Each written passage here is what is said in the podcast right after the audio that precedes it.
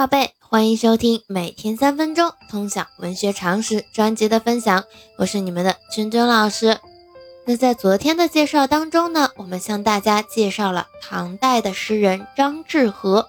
那这位诗人呢，我们做一个简单的了解就可以了。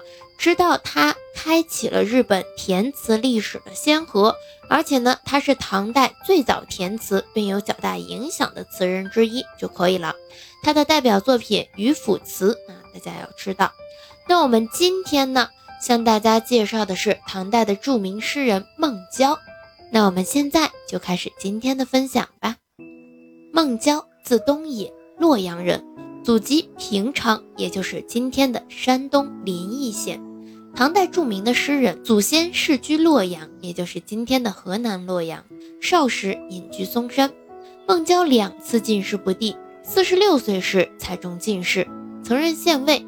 由于不能舒展他的抱负，遂放逐林泉间，徘徊赋诗，以致公务多废。县令乃以甲位代之。后因河南尹郑余庆之见。任职河南，晚年生活多在洛阳度过。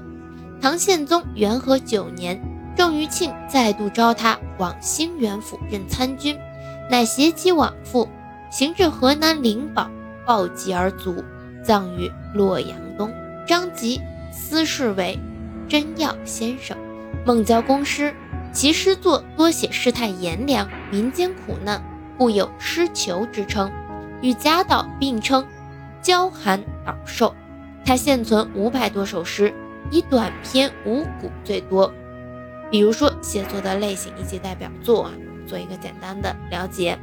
它反映时代现实，揭露藩镇罪恶的诗，比如说《征赋怨》《感怀》《伤春》等等，有关心人民生活、愤慨贫富不平，比如《知赋词》《寒地百姓吟》等等。